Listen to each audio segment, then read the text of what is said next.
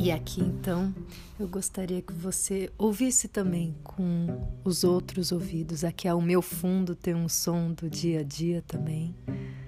É nesse dia a dia muito cotidiano, muito normal, muito básico que a gente pode encontrar o brilho do divino. Então, é um poema chamado Viaja Dentro de Ti pudesse a árvore vagar e mover-se com os pés e asas. Não sofreria os golpes do machado nem a dor de ser cortada. Não errasse o sol por toda a noite, como poderia ser o mundo iluminado a cada nova manhã? E se a água do mar não subisse ao céu, como cresceriam as plantas regadas pela chuva e pelos rios? A gota que deixou seu lar, o oceano, e a ele depois retornou, encontrou a ostra à sua espera e nela se fez pérola. Não deixou José, seu pai, em lágrimas, pesar e desespero, ao partir em viagem para alcançar o reinado e a fortuna?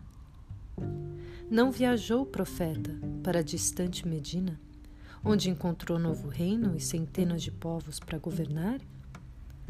Faltam-te pés para viajar? Viaja dentro de ti mesmo e reflete, como a mina de rubis, os raios de sol para fora de ti.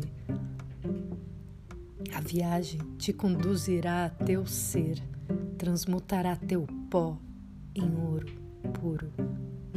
Ainda que a água salgada faça nascer mil espécies de frutos, abandona todo o amargor e a acridez e guia-te apenas pela doçura.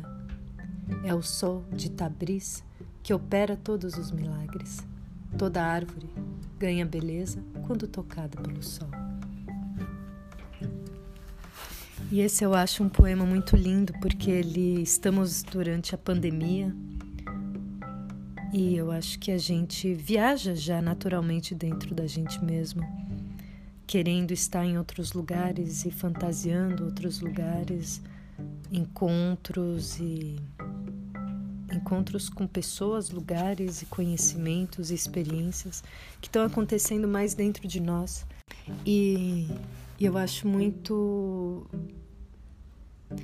é, forte quando ele fala, né, no final, aqui no trecho final.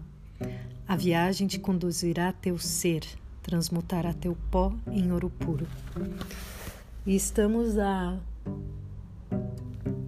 um ano e meio praticamente de pandemia e eu acho que muita gente passou por muitas é, marteladas no mesmo lugar, né? Quando tenta e insiste e aquilo vem de novo, né?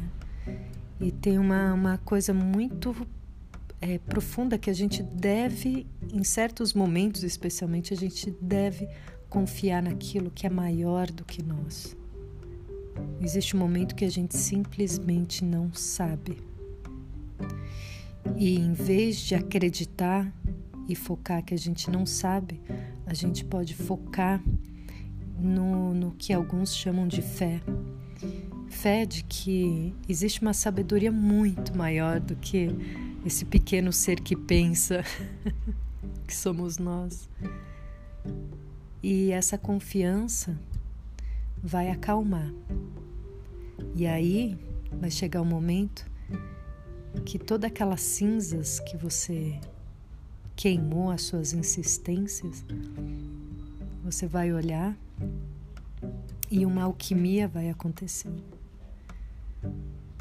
E vai se surpreender com ouro puro.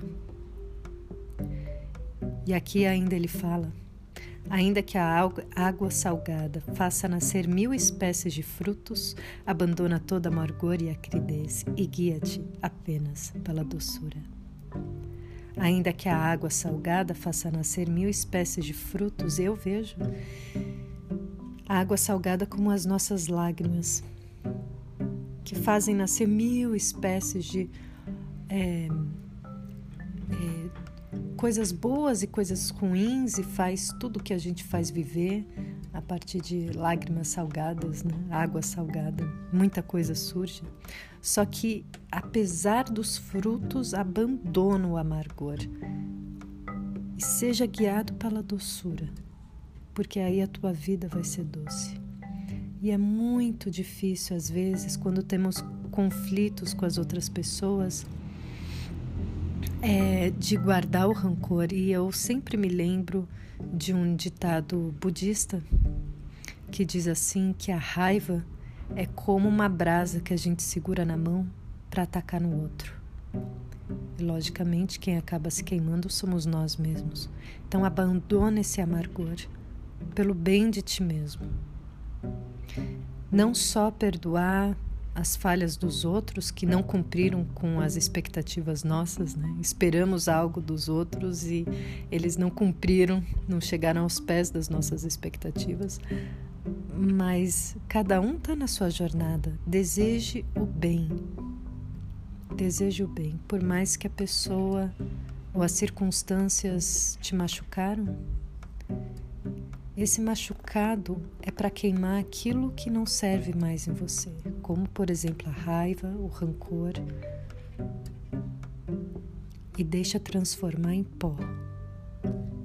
E tenha fé que algo maior te conduzirá através da doçura. E quando você olhar para trás ou para frente, será pó de ouro puro. Então confia, a viagem é interna a viagem é muito íntima. E sobre isso, e sobre o sol que toca o teu coração, esse brilho interno, só você sabe. Mas todo mundo vai saber quando você deixar isso transmitir pela sua ação, pelo seu sorriso, pela sua calma, pela sua serenidade natural, não é que você se faz serena, você passou pelo inferno, você queimou e tem que queimar. Confia no processo, confia na vida. E eu associo todo esse processo com a perfeita geometria sagrada da vida. É a geometria da vida ela tem uma lógica que no final a gente compreende, não é? Quando a gente está desenhando mandala, às vezes aquilo é um monte de linha, linha, linha, linha, e quando você persiste e continua e vai colorindo e persiste, de repente tudo faz sentido. Então não abandona o seu mandala, fica no seu caminho. E lembra que o centro do mandala é o coração. Olá, aqui é a Tiffany Gyatso no estudo de mandalas, a geometria sagrada, o estudo da natureza para estudar a si mesmo. E hoje, diferente das outras falas minhas, eu vou trazer e vou trazer mais poesia. A poesia ela leva a gente para uma experiência de conexão com aquilo que move a gente, pela mágica das palavras não num sentido intelectual, não usando as palavras para entender o conhecimento, mas usando as palavras para abrir. Então, esse é um poema de Rumi. Rumi foi um, um poeta místico mais famoso no Oriente Médio. Ele é um porta-voz do movimento sufista, que é um movimento místico do Oriente Médio.